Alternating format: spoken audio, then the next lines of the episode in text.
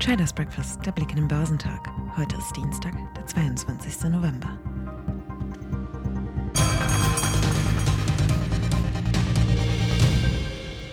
Aktuell verunsichert die Covid-Entwicklung in China, nachdem dort die Fallzahlen wieder stiegen.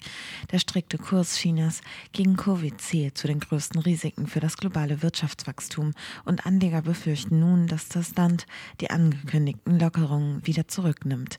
Die Hoffnung auf eine Abkehr von der bisherigen Politik war zuletzt einer der Treiber der jüngsten Börsenerholung gewesen. Die Aktien im asiatisch-pazifischen Raum fielen am Montag inmitten wachsender Sorgen um die chinesische Wirtschaft, da sich die chinesische Zentralbank auch die Leitzinsen für Kredite wie erwartet beibehielt. Der Hang Seng in Hongkong fiel in den letzten Handelsstunden um 2% und führte damit die Verluste in der gesamten Region an. Auf dem chinesischen Festland fiel der Shanghai Composite um 0,4% und der Shenzhen Composite ebenfalls.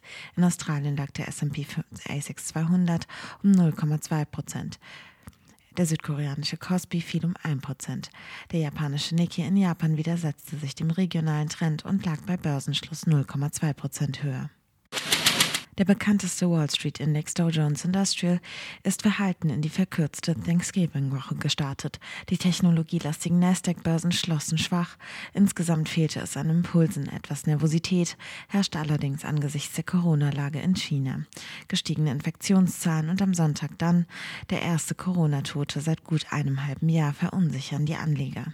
Am Montag pendelte Dow Jones zwischen minimalen Gewinnen und Verlusten, bevor er mit minus 0,1 Prozent auf auf 33.700 Punkte aus dem Handel ging. Der S&P 500 gab um 0,4 Prozent auf 3.950 Zähler nach. Der Nasdaq 100 verlor 1% auf 11.554 Punkte. Nachdem der Dow in der vergangenen Woche auf ein Drei-Monats-Hoch gestiegen sei, konsolidiere er, hieß es von Börsianern.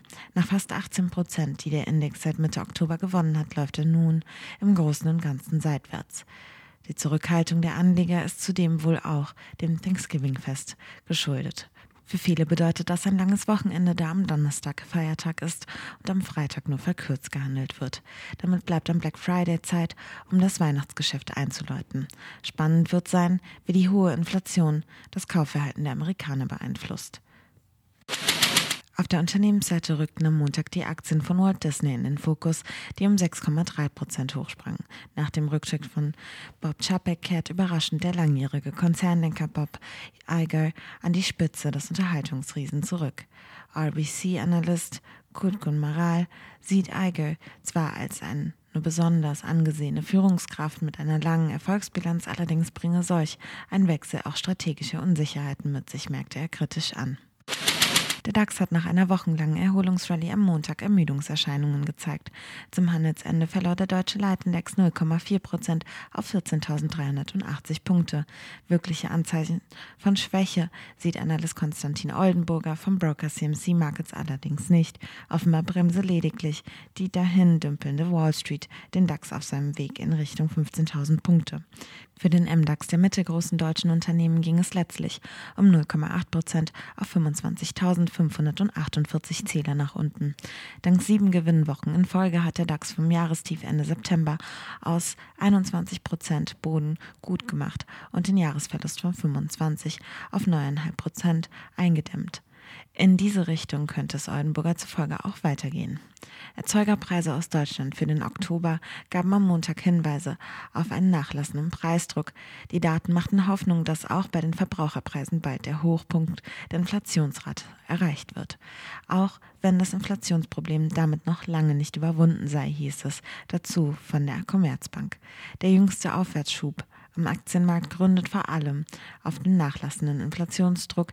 Entsprechende Daten aus den USA hatten unlängst die Rallye befeuert und zugleich die Hoffnung der Aktienanleger auf künftig nicht mehr so starke steigende Zinsen genährt. Für Europa werden heute die Leistungsbilanz für September und das Verbrauchervertrauen für November bekannt gegeben. Geschäftszahlen kommen von Analog Devices und HP. Der DAX wird heute bei 14.388 Punkten erwartet.